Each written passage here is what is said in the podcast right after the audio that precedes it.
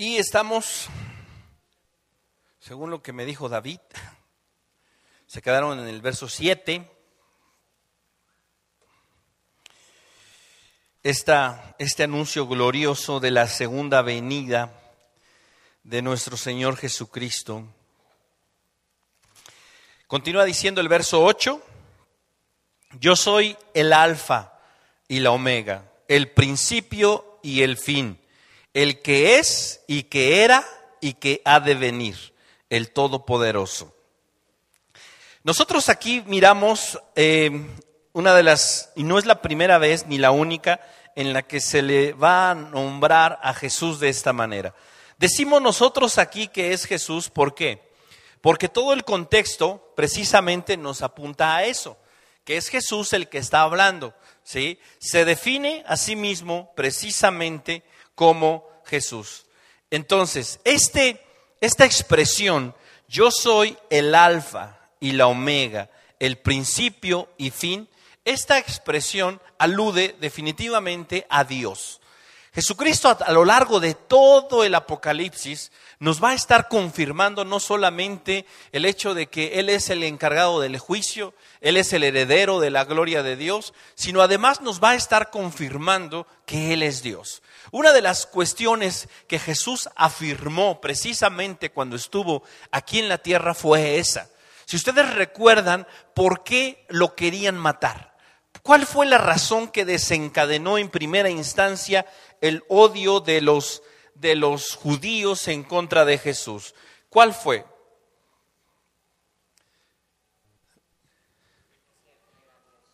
Que decía que era Dios, que se hacía igual a Dios.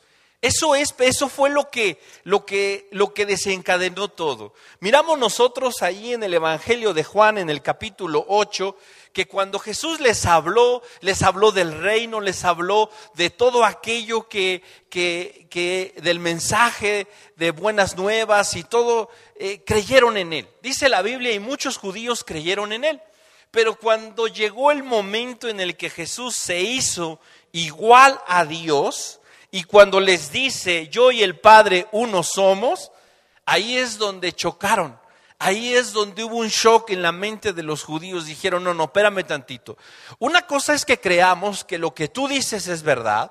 Y otra cosa es que creamos que tú eres el Hijo de Dios, que tú eres Dios mismo, que tú eres el Mesías. Y esta situación precisamente es la que a lo largo de todo el Apocalipsis Jesús comienza a confirmar, a afirmar en ese sentido. Cuando Él dice, yo soy el alfa, yo soy la omega, está hablando de la primera y la última letra ¿sí? del alfabeto.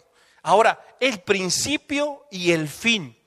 Aquí nosotros cuando en el pensamiento judío, ¿sí? se pensaba en el Aleph, ¿sí? que era la primera letra del alfabeto, en la última el Tau.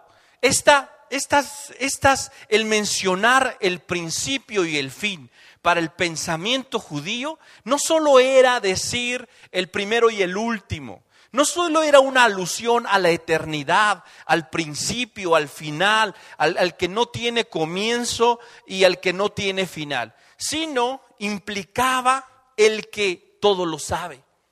El hecho de que sea la primera y la última letra del alfabeto nos habla de conocimiento. La idea que intentaba transmitir Jesús aquí es, les está hablando, ¿sí? El que lo sabe todo. Jesucristo en su carácter humano, dicen algunos, estaba limitado. Si nosotros pudiéramos aceptar esa parte de que Jesús estaba limitado y que había cosas que no conocía, ¿sí? que no sabía, ¿sí? en este preciso momento de la historia ya no está limitado.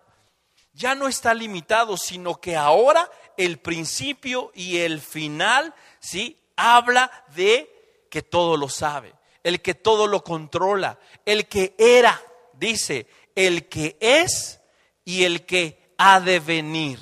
Cuando nosotros miramos la conjugación del nombre de Dios, ¿sí? una traducción quizá eh, más literal de yo soy el que soy, conjugaba la idea en tres tiempos. Era un verbo conjugado en tres tiempos, ¿sí? Que es yo he sido el que soy y el que resultaré ser. Hablando de una situación que queda, eh, que abarca todos los tiempos, el tiempo pasado, el tiempo presente y el tiempo futuro. Cuando Jesús dice, yo soy el alfa, el principio, el fin, el que todo lo sabe, el que todo lo controla, el que, el que contiene todo, ¿sí? Y además dice, el que es, el que era y el que ha de venir, está haciendo alusión precisamente a su divinidad, a que el Padre y Él son exactamente lo mismo. ¿Quién está a punto de dar este mensaje? ¿Quién está a punto de, si alguno por ahí piensa que Jesús tiene un rango menor y que bueno, es digno de considerar, es digno de imitar, es digno de aprender de él, pero que no es Dios mismo? Aquí Jesús dice, yo soy, yo soy el alfa. Esa expresión yo soy, ¿a quién se refiere? A Dios mismo. Si ustedes recuerdan cuando Jesús iba a ser apresado y preguntó Jesús a quién buscan y le dijeron a Jesús Nazareno. Y cuando él dice, yo soy, ¿qué sucedió? Se cayeron a tierra. Ese nombre era el nombre de Dios. Esa, eso impactó de una manera muy, muy especial a los que estaban ahí. Dios, Jesús, en su carácter divino, en su carácter de Dios, está hablando. Verso 9. Yo, Juan, vuestro hermano y copartícipe vuestro en la tribulación, en el reino y en la paciencia de Jesucristo, estaba en la isla llamada Patmos por causa de la palabra de Dios y el testimonio de Jesucristo. ¿Dónde fue que Juan recibió la revelación del Apocalipsis? la recibió en una isla llamada Patmos. ¿Sí? Esta, esta, esta isla, vamos, ponemos la 8 por favor, eh, vamos a ver un primer mapa. En este mapa está indicado, son los, eh, las ciudades en donde el apóstol Pablo eh, mandó cartas para que nos ubiquemos un poquito en el contexto geográfico. Estamos nosotros ahí, se puede ver Galacia, se puede ver Éfeso. ¿Se alcanza a leer? No, muy bien, ¿verdad? Pero aquí nosotros vemos en la parte media Éfeso. Si nosotros seguimos una línea recta, por ahí hay un archipiélago de islas, ahí está situada la isla de Patmos. ¿sí? Pasamos a la siguiente, la nueve. Aquí nosotros encontramos ¿sí? las siete iglesias que vamos a ver más tarde, eh, que son precisamente las siete iglesias que se encontraban en Asia. Todo esto está situado ¿sí? en Turquía, en lo que ahora es Turquía. ¿sí?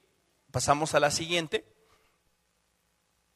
Y aquí nosotros encontramos ese punto rojo que se ve ahí, es la isla de Patmos. Ese puntito pequeñito ¿sí? Es la isla de Patmos. ¿Sí? Pasamos a la siguiente. Perdón, ahí detenemos tantito. Esto, esta, esta parte que vemos de este lado es Turquía.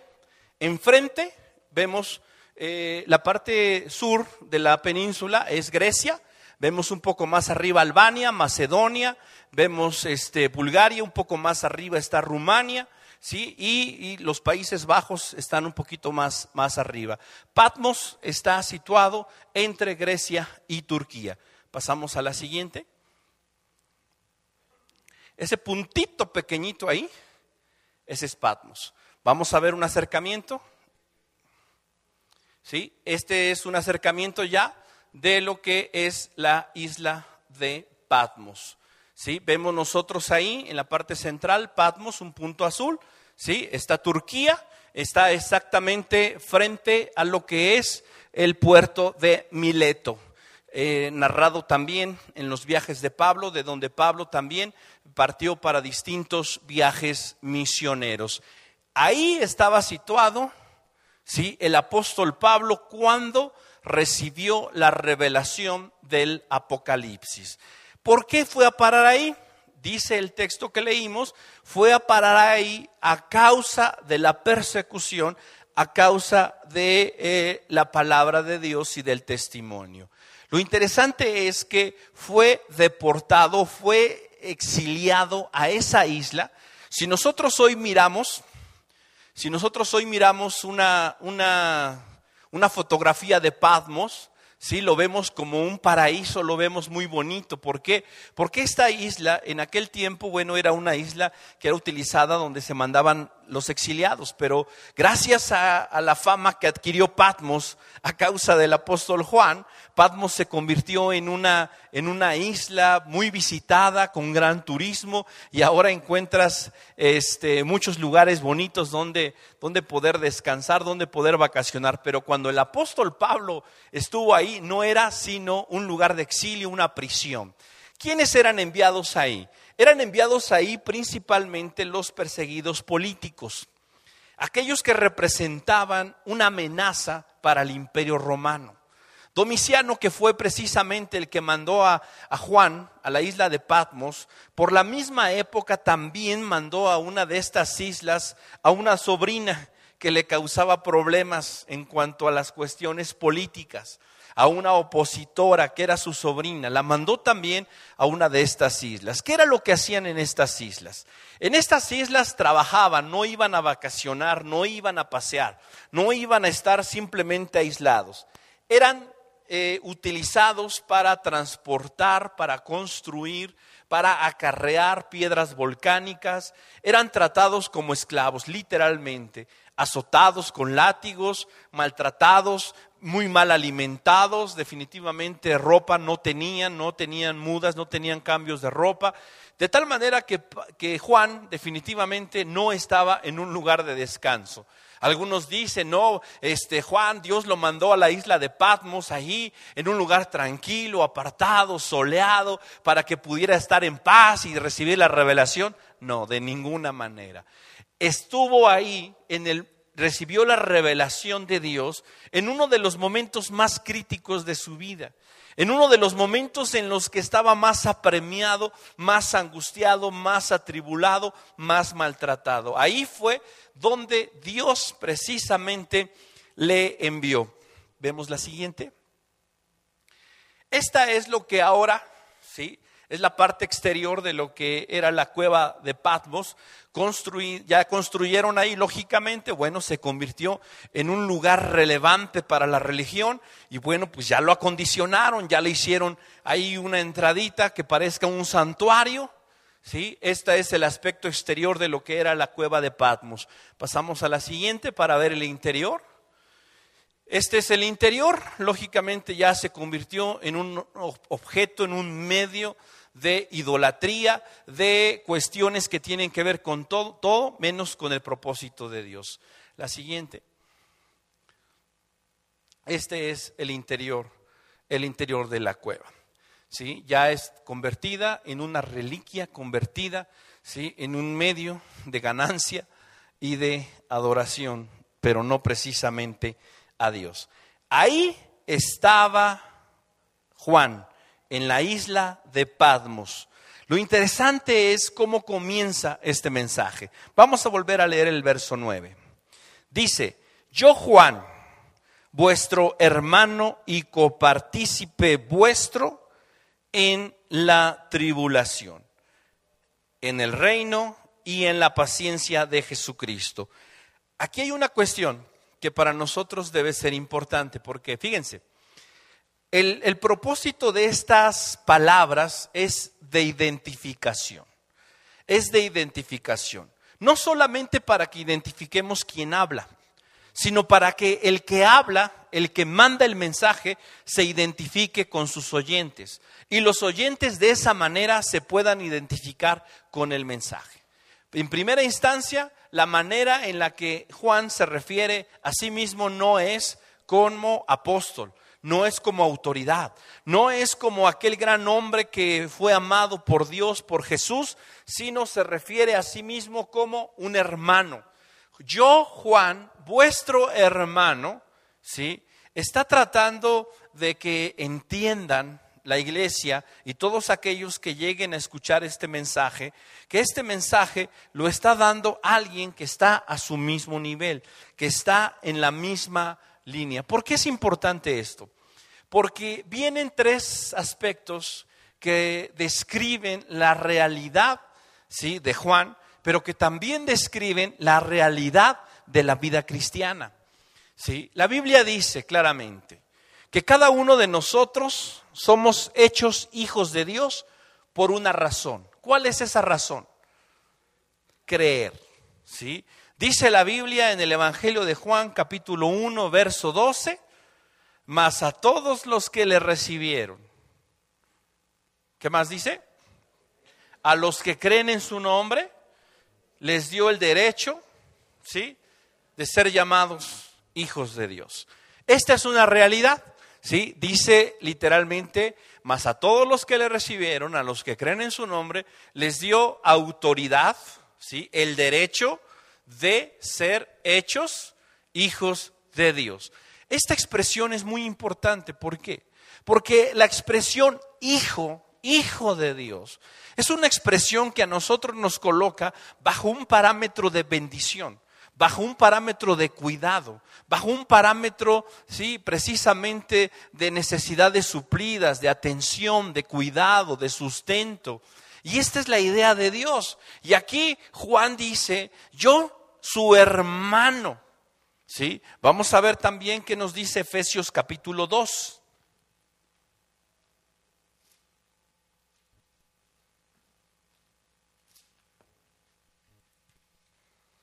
Verso 19.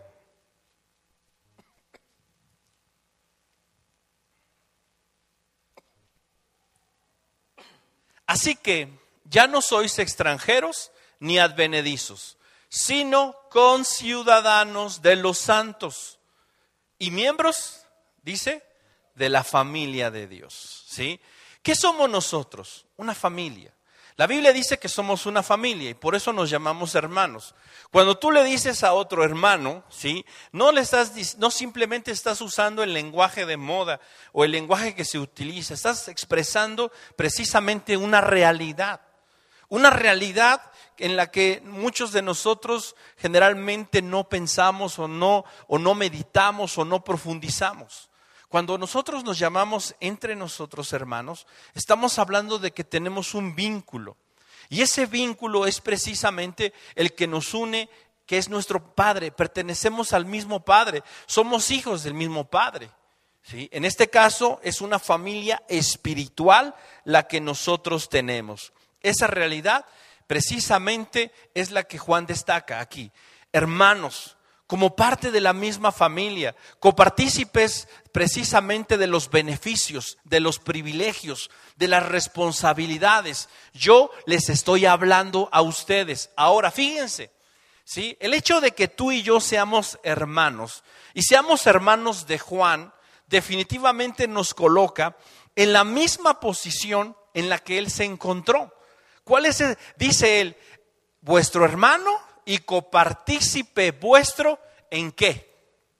En la tribulación, en el reino y en la paciencia de Jesucristo.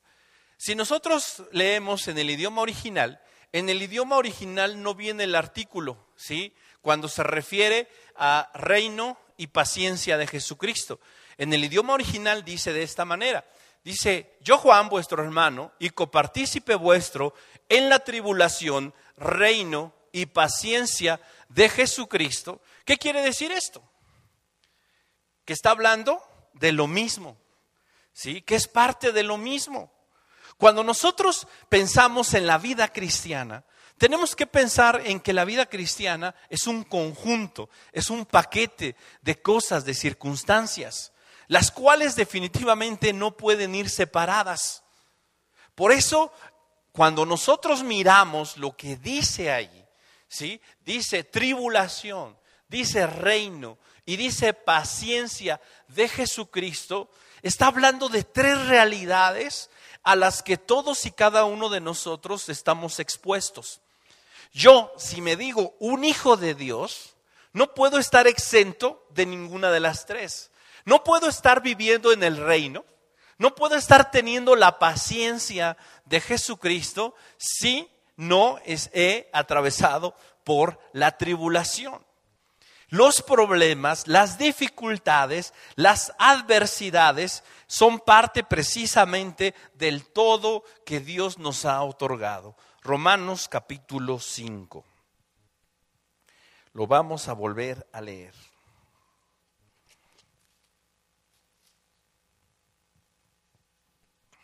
Verso 1.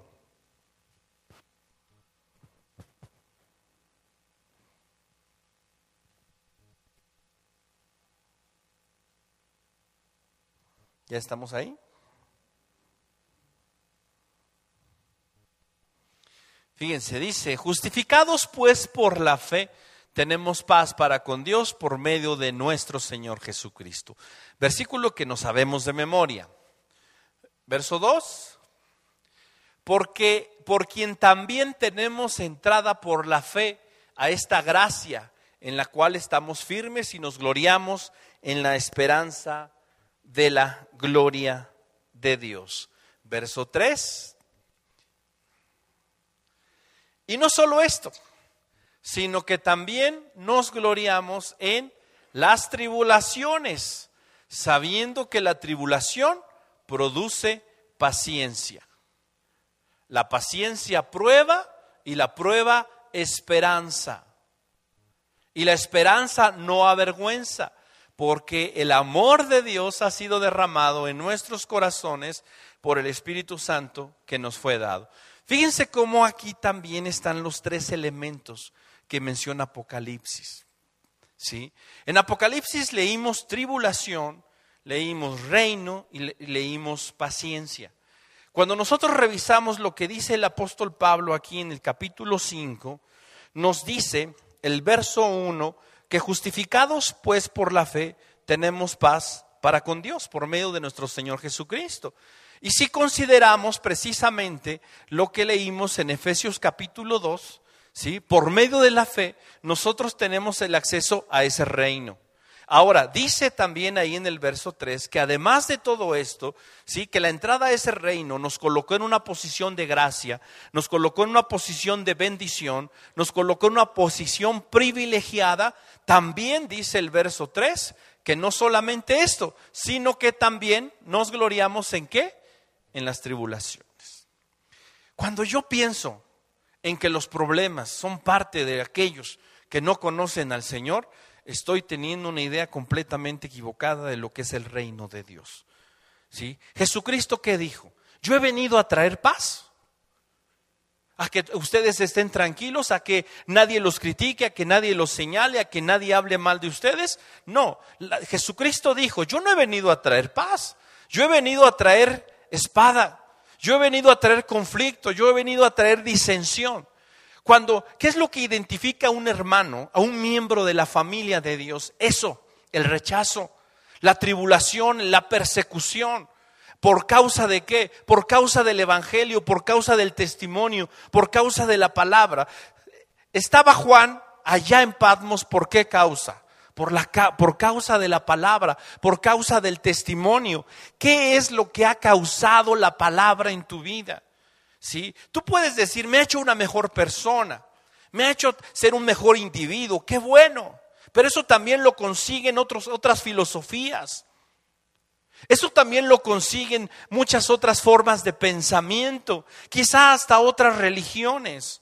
Él no vino precisamente para que nosotros seamos mejores personas, alcancemos nuestro potencial máximo, podamos realizar nuestros sueños, nuestros objetivos. Él vino precisamente para usar nuestra vida. Y el hecho de que yo sea un depositario del Espíritu de Dios, de su palabra, me va a meter en un mundo en el que la oposición, el conflicto, la persecución y la tribulación va a ser algo a lo que yo me voy a enfrentar. Si tú no has enfrentado pruebas, dificultades, adversidades, persecuciones, ¿sí? una vez escuché que alguien dijo, a lo mejor ni cristiano eres. Yo no lo dije, por eso dije alguien, yo escuché que alguien lo dijo. Pero una de las evidencias Sí, yo lo voy a decir de esta manera. Una de las evidencias de que has nacido de nuevo es la persecución. Una de las evidencias de que has nacido de nuevo es que ya no encajas, es que ya no eres el mismo. Y no solamente por lo que tú sientas, es que no soy el mismo, tengo paz, hasta los pajaritos cantan más bonito. Qué bueno. Pero eso, eh, ¿cómo está impactando a las personas que te rodean? ¿Les caigo mejor? No, pues entonces tenemos problemas. Sí. ¿Por qué? ¿Por qué qué dice la Biblia en Juan 1? Que los, la luz vino al mundo. Pero ¿qué pasó? ¿Los hombres amaron esa luz? No, amaron más las tinieblas. ¿Qué hicieron con esa luz? La rechazaron. ¿Sí? Pero la luz resplandece en medio de las tinieblas.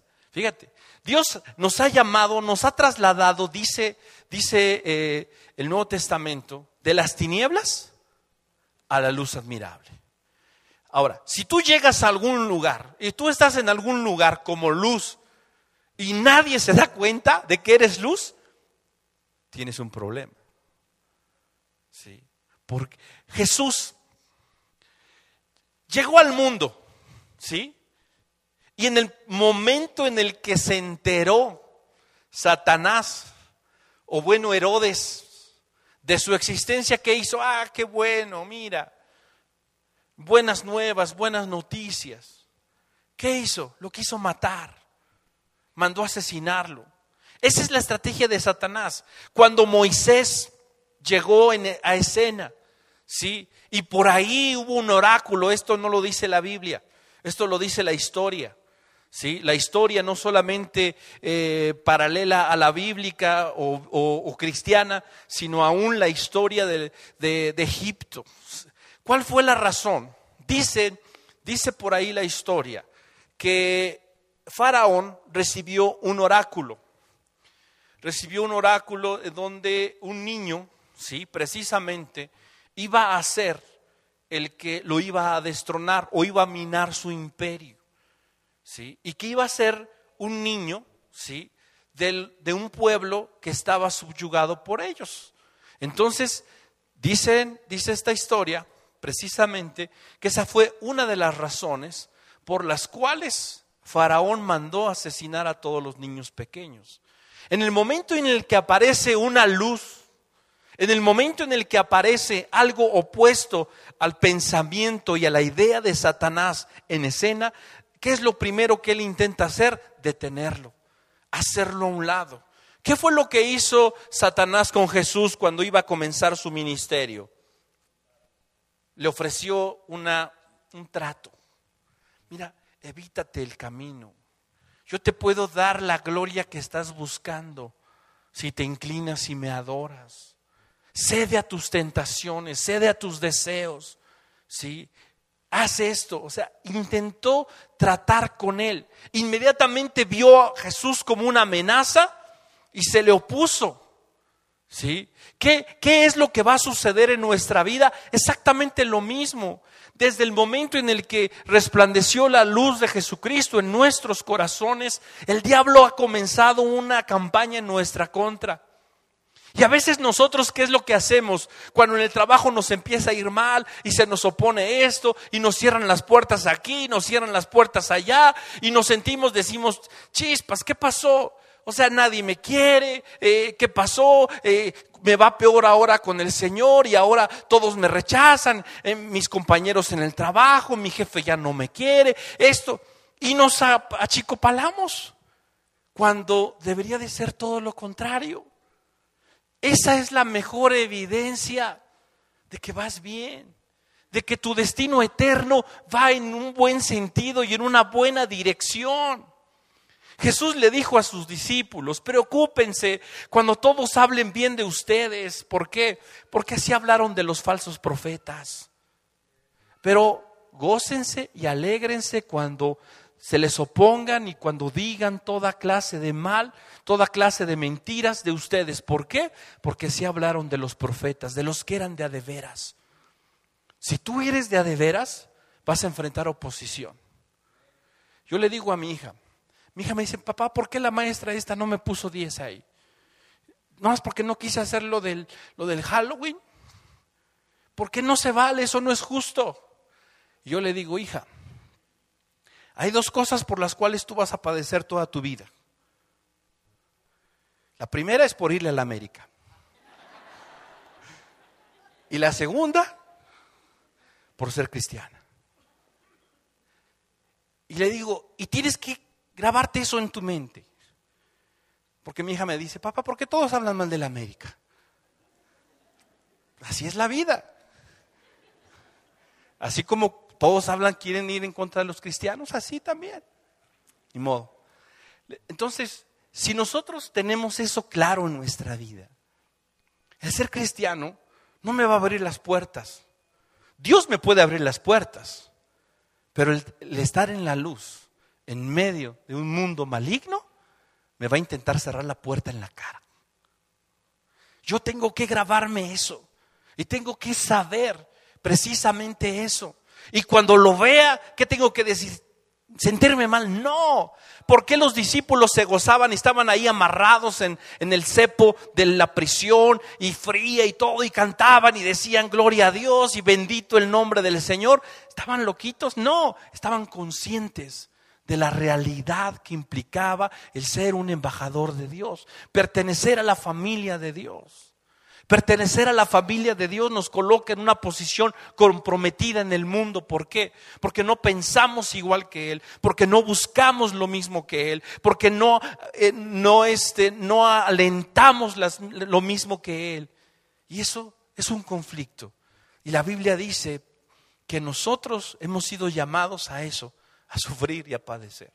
Hay muchos llamados, hay muchas circunstancias a las que Dios nos ha llamado. Una de ellas es precisamente a sufrir, a padecer. Juan dice, compañeros, ¿sí? Copartícipes en la tribulación, el del reino, en la paciencia de Jesucristo. Ok, yo estoy atravesando una circunstancia difícil, una circunstancia adversa, pero ¿qué es lo que a mí me da un, un carácter o me permite a mí mantener mi entereza? Saber que no pertenezco a este mundo. Saber que mi paso por este mundo es temporal, es momentáneo, es pasajero. Que yo no voy a vivir aquí todo el tiempo. ¿Sí? Por eso la Biblia dice, cuando yo tengo una conciencia del reino al que pertenezco, voy a buscar las cosas que son del reino de Dios. ¿Qué dice la escritura? Buscad primeramente el reino de Dios y su justicia. ¿Y todo lo demás? Fíjate, cómo Dios no nos desampara aquí en este mundo. Dios sabe que no somos los más amados, que no somos los más queridos.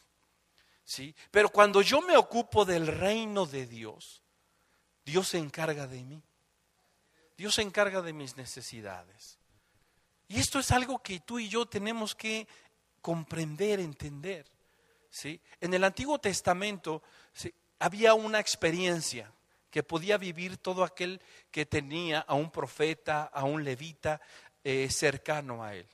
Vemos el caso, por ejemplo, de la viuda aquella, cuando llega Elías.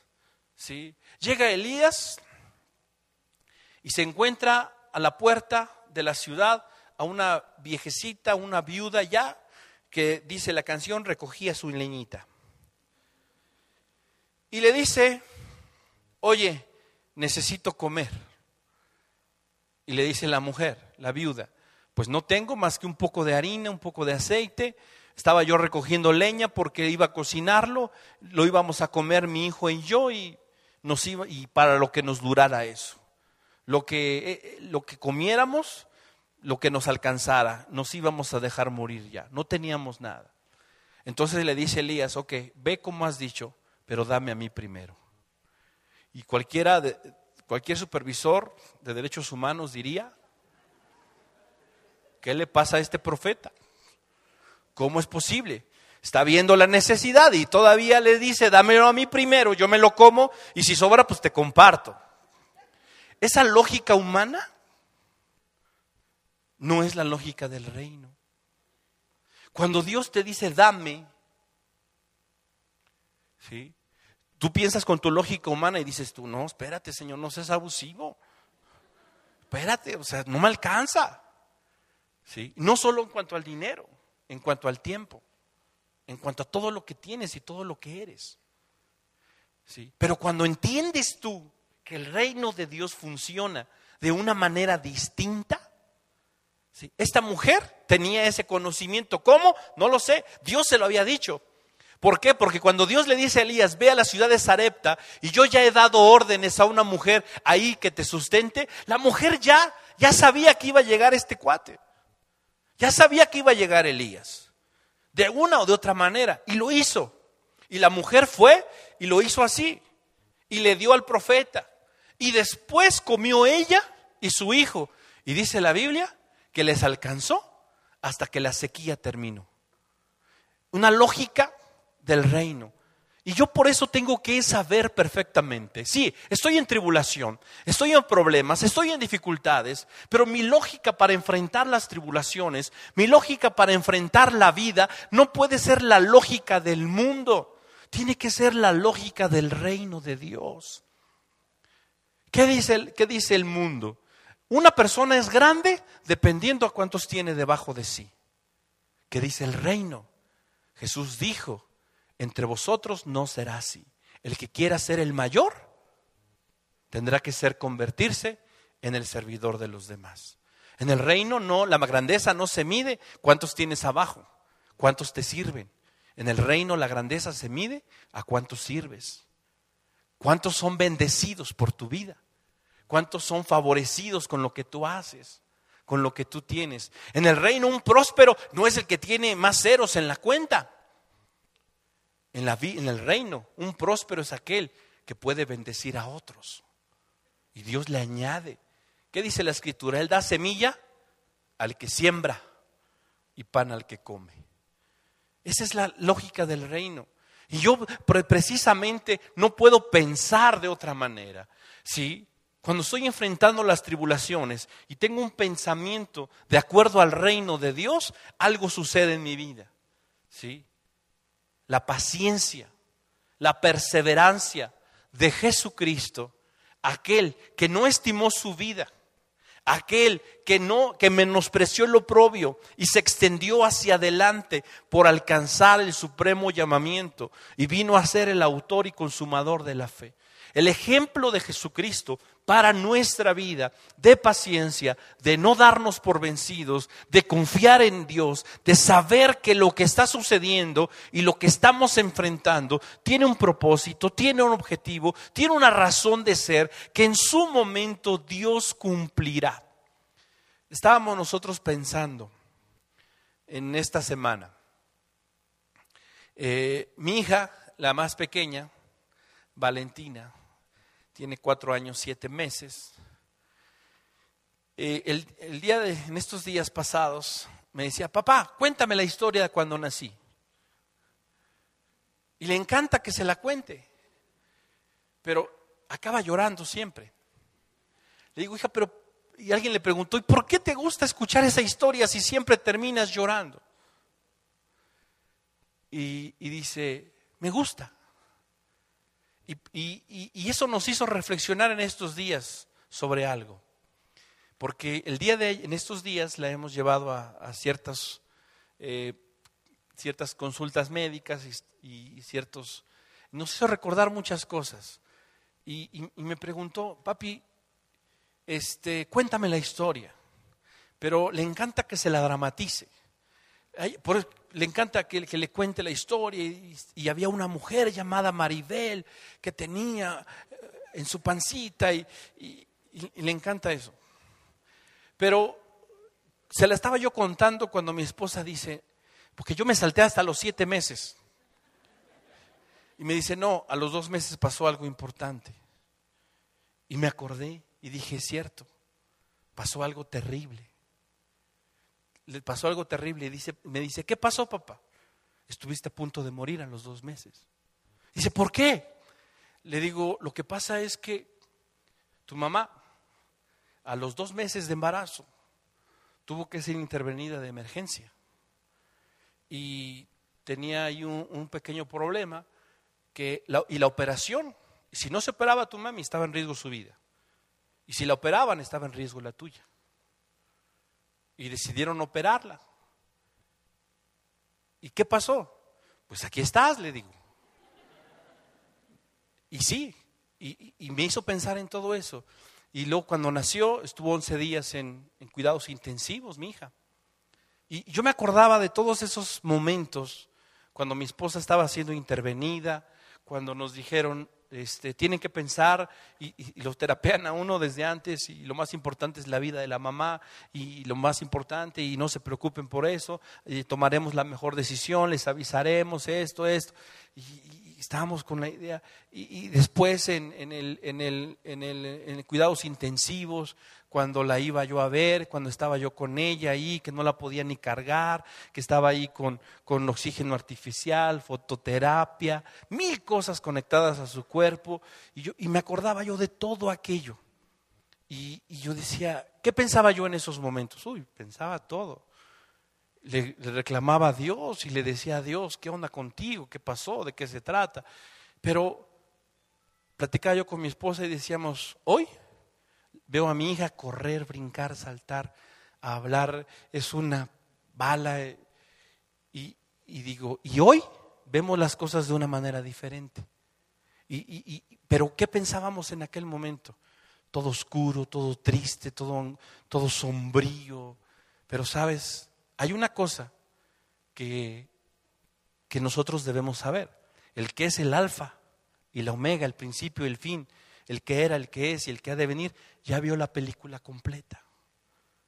Y él, y es lo que nos dice, confía en mí, no te des por vencido, sé paciente, espera la promesa, aunque ésta tardare, de seguro llegará.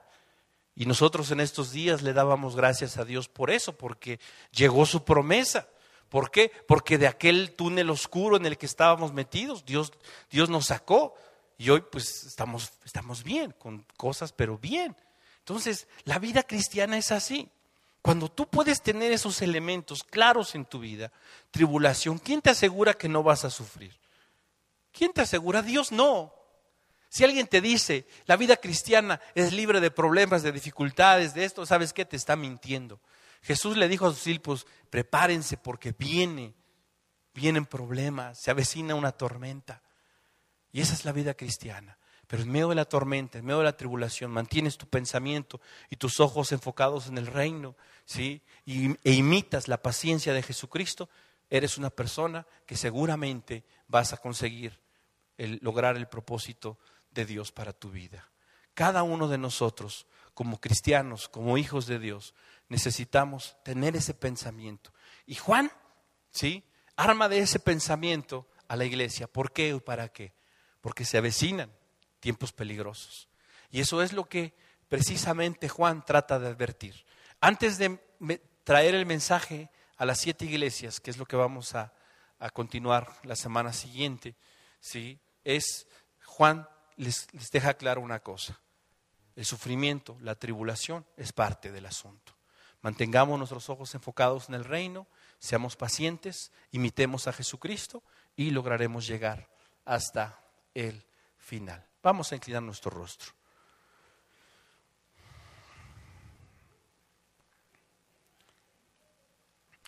Señor, en esta noche, muchas gracias por tus misericordias. Porque sin ellas, ¿dónde estaríamos? ¿Qué seríamos? ¿Quién sabe? La realidad es que hoy podemos tener una esperanza, una certeza y una confianza. Y esto es por la obra de Jesús en la cruz del Calvario. Toma el control de nuestros pensamientos. Toma el control de todo lo que somos, de todo lo que hay en nuestro interior. Muchos de nosotros estamos atravesando tribulaciones, problemas, dificultades, algún tipo de persecución. Estamos experimentando tal vez alguna enfermedad en la familia, alguna situación crítica, económica. Y volteamos alrededor y nos sentimos solos, abandonados, sin fuerza, muchas veces sin esperanza. Y nos sorprende por qué estamos viviendo esto. Y muchas veces nos preguntamos y decimos, ¿por qué Dios? ¿Por qué lo permites? ¿Por qué permites que pase esto? ¿Por qué, ¿Por qué permites que suframos? ¿Por qué permites que nuestros hijos sufran? ¿Por qué, ¿Por qué todo esto? Y más allá de perdernos en esa razón, en ese razonamiento, como le pasó a Job, sus amigos intentaban disculpar a Dios y decir, no, mira, no culpes a Dios, Dios no tiene la culpa. Y, al final Dios le dice, ¿y ustedes quién les invitó? ¿Por qué? ¿Por qué me defienden? Hasta que Job entendió. Y dijo, ahora sé, ahora entiendo, ahora mis ojos te ven, ahora sé que eres Dios. Ahora sé que tú tomas las mejores decisiones. Y si yo sufrí, si yo padecí, es porque te pareció lo mejor en ese momento. ¿Qué, ¿Cuál sería la respuesta a nuestra pregunta? ¿Por qué? Quizá dentro de todo eso, más que un por qué, debería haber un para qué. Porque todos aquellos que han estado o hemos estado en medio de una tribulación, en medio de un día oscuro, gris, en medio de una tormenta. Hoy que volteamos y miramos atrás, podemos esbozar una sonrisa y podemos decir gracias Dios porque nos sacaste, pero entiendo tu propósito ahora. Tú, si estás atravesando o estás en medio de eso, a lo mejor no lo entiendes hoy. Jesús dijo, le dijo a sus discípulos, lo que yo hago ahora, no lo entiendes, pero te prometo una cosa, lo entenderás, lo comprenderás. Hoy no permitas que se turbe tu corazón. Hoy no permitas que tus emociones te controlen. Hoy permite que te controle, que te domine el pensamiento del reino de Dios. Mantén tu corazón, tu mente enfocada en lo que Dios quiere, en lo que Dios busca, en el propósito santo de Dios. Y no te des por vencido, que tu alma, que tu corazón no desfallezca. Por el contrario, fortalecete en el Señor y en el poder de su fuerza. Señor, Gracias porque tu palabra nos da esperanza, nos da certeza. Tú que eres el principio y el fin, el que era, el que es y el que ha de venir, el que está al control, el que tiene el sartén por el mango, nos dice, no temas, no desmayes, no desesperes, yo estoy contigo, no te dejaré, no te desampararé. Gracias Dios. Conforta nuestros corazones, alienta nuestras vidas. Perfeccionanos, Dios, por medio de tu propósito, de tu voluntad. Y en medio de la angustia y en medio del día y en el día difícil, en el día complicado, Señor, sé nuestro socorro, sé nuestro auxilio, sé nuestra fortaleza, sé nuestro refugio.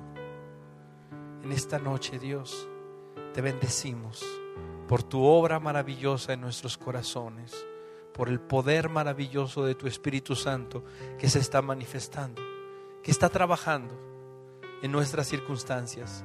No lo vemos tal vez en este momento, pero estamos seguros que lo estás haciendo. Estamos seguros que esa luz la veremos pronto. Estamos confiando en que no mientes. Te bendecimos por ello, Dios, y agradecemos, Padre, tus misericordias. En esta noche, Dios, Sé propicio a la necesidad de cada uno de mis hermanos, de acuerdo a la necesidad de su corazón, de acuerdo a la necesidad física que tengan, emocional, cualquier tipo de necesidad. Tú sabes perfectamente qué es lo que cada uno está pasando. Bendícenos, llénanos de tu gracia, de tu amor, que tu poder se manifieste en nosotros pero también a través de nosotros. En esta noche te bendecimos y te damos las gracias en el nombre